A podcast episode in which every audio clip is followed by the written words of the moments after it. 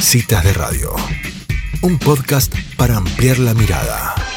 Bueno, y ya ha llegado el momento de comunicarnos con Chile, porque allí está Fabiola Escobar, nuestra especialista en PNL, programación neurolingüística, que nos trae un tema por demás interesante. ¿Realmente volvemos a la normalidad post pandemia? ¿Ya pasó el tema del COVID? Bueno, bienvenida Fabiola a Citas de Radio, soy Elisa Peirano. ¿Cómo estás? Hola, muy bien María Elisa. Muchas gracias por la bienvenida y nuevamente la invitación. Bueno, recién mencioné al, al surif, como decimos que digamos al virus al revés, y me di cuenta que tengo que tener más cuidado todavía con mis palabras. Pero ¿qué está pasando? ¿Realmente volvemos a la normalidad después de todo lo que hemos vivido? Fíjate que mm, yo te voy a comentar lo que yo escucho acá de tantos pacientes y, y tantas asesorías a empresas, que me parece que volver a la normalidad, si bien se ve, no se escucha bien eso. ¿Por qué? Porque el miedo que hubo generó en muchas personas más miedo, que hoy día están limitadas y que nadie habla de eso. Personas que siguen en encierro, llenas de miedos, que no han sido atendidas emocionalmente, y hay otro grupo que quiere volver a la normalidad y se encuentra con limitaciones como por ejemplo que no te puedes mover acá dentro del país a contar de hoy día porque te exigen un pase de movilidad. Y al mismo tiempo las autoridades dicen que no es obligatorio, pero si tú quieres pasar ahora de una ciudad a otra, no te deja pasar la policía, ni el ejército, ni nadie. ¿Y para qué decir fuera del país? Entonces, ¿qué es normalidad? si volvemos con estas restricciones que tienen una intención positiva de ayudarnos a, cuidarnos y evitar el contagio. Cuando la limitación en una persona genera resistencia, desafíos, enojos y también injusticias. Entonces, la verdad que hay una mezcla, María Elisa, emocional muy fuerte, que todos velamos por la buena intención y me parece que no ha sido volver a la normalidad. Ahora, cuando, cuando sentimos una de esas emociones que acabas de describir, ¿no? Porque es una especie como de mezcla. Acá en Argentina no es tan estricto como Chile, nos permiten libre circulación dentro del país, eh, pero bueno, hay mucho de esto que estás diciendo, ¿no? De, desafíos, de enojo, de, de, sensación de injusticia a veces cuando la gente ha salido del país y a la vuelta la han hecho hacer una cuarentena, por ejemplo, en un hotel en hotel particular. ¿Qué hacemos con ese mundo de emociones o cómo podemos hacer desde la PNL para recobrar nuestra libertad interior? Qué linda tu pregunta, porque mm, la programación mental está codificada por una actitud mental positiva. Por lo tanto, todo lo que sea negativo, desde una restricción, una injusticia o lo que sea negativo, la actitud mental positiva se modela se adapta y encuentra alguna forma de bienestar. Hay personas que se adaptan a las normas, evitan pelear, discutir y se mantienen en resguardo hasta cuando ya supuestamente saquen todos estos permisos. Otras personas que no se acomodan a eso y caen en el otro lado, María Elisa, de falsificar permisos de, de movilidad, eh, hay personas que de frente no, definitivamente no, no se van a vacunar. Entonces, emocionalmente, a mí lo que me, me, pasa es que se genera una inestabilidad y una incertidumbre igual. Entonces, ¿cuál es el manejo emocional si la actitud mental es positiva? Es reformular qué certeza tenemos de nosotros mismos. ¿Es realmente necesario salir, viajar con la condición de paseos o viaje por tema laboral, a lo mejor se puede hacer online, a lo mejor se cambian las normas.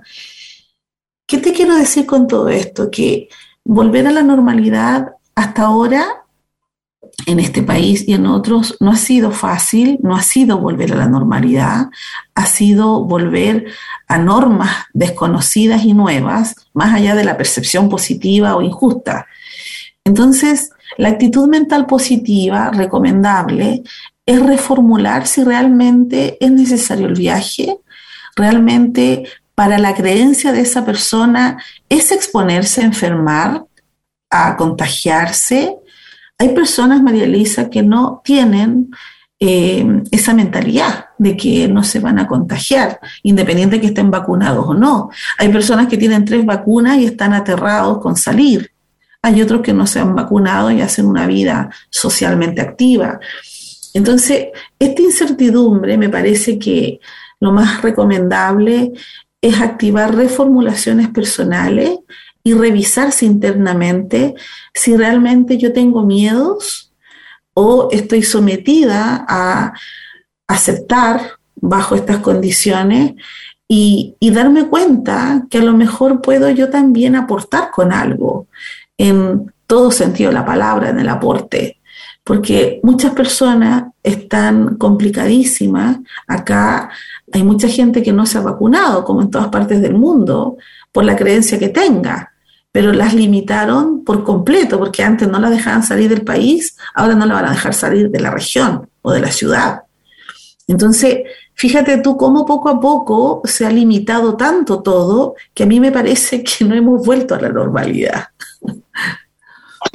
Claro, y ahora, ¿qué le dirías a una persona que por convicción personal elige no vacunarse y, le sucede esto? ¿Cómo hace para, para reformular personalmente su situación? Eh, yo, yo he respondido lo siguiente, que si el propósito es realmente darse cuenta que es moverse sí o sí, que visualice que la vacuna es agua destilada o una vitamina espectacular con el propósito de conseguir el pase de movilidad porque es para movilizarse. Esa persona que cree que no funciona la vacuna y que no sirve, va a tener que cambiar o elevar su creencia a que es una condición nacional o mundial para solamente transportarse, no por beneficio de la vacuna. Y tenemos que aceptar, adaptarnos a esta nueva normalidad. Y los que no, porque siguen enojados y discutiendo y haciendo propuestas, se van a tener que dar cuenta que van a tener que igualmente aceptar la nueva normalidad o creencia y esperar el supuesto de que alguna vez se libere esto y podamos transitar sin pases de movilidad. Eso eh, es mis dos respuestas porque eh, ya lo he atendido, María Elisa, y, no te sirve seguir enojado, seguir peleando, seguir armando agrupaciones, cuando en realidad es una norma independiente del, objetivo o justificación que tenga la norma. Eh, es nacional o es internacional y la actitud mental positiva, si la mantienes, puedes hacerlo sin el miedo a enfermarte o seguir peleando. Fabiola, y el otro grupo de gente que, nombraste, que también existe, de gente que quedó con miedo real de, después de tanto encierro y, y realmente le es un problema volver a salir, ¿qué palabra le tenés para, para este grupo de gente para que los podamos ayudar? Eh, eso también es muy lindo porque poca gente lo atiende, María Elisa. Qué bueno que lo preguntas porque esa gente está muy abandonada. Eh, no sale en televisión ni, ni lo hablan los médicos. Eh, la ayuda que yo les otorgo a ellos, que esta tecnología maravillosa de hablar por Zoom o cualquier plataforma digital la ocupen mirando videos de grandes conferencistas que hablan del miedo. Esa es mi primera pauta, que ocupen el encierro en informar, aprender, estudiar que realmente todo es mente, que la mente lo tiene encerrado en el miedo y en imaginar que se va a morir, porque eso es lo que pasa. La mente no es que imagine que se va a enfermar o va a estar hospitalizado, imagina que se va a morir y eso hace que lo limite a salir. Entonces, primera recomendación, informarse con personas altamente destacadas en esto.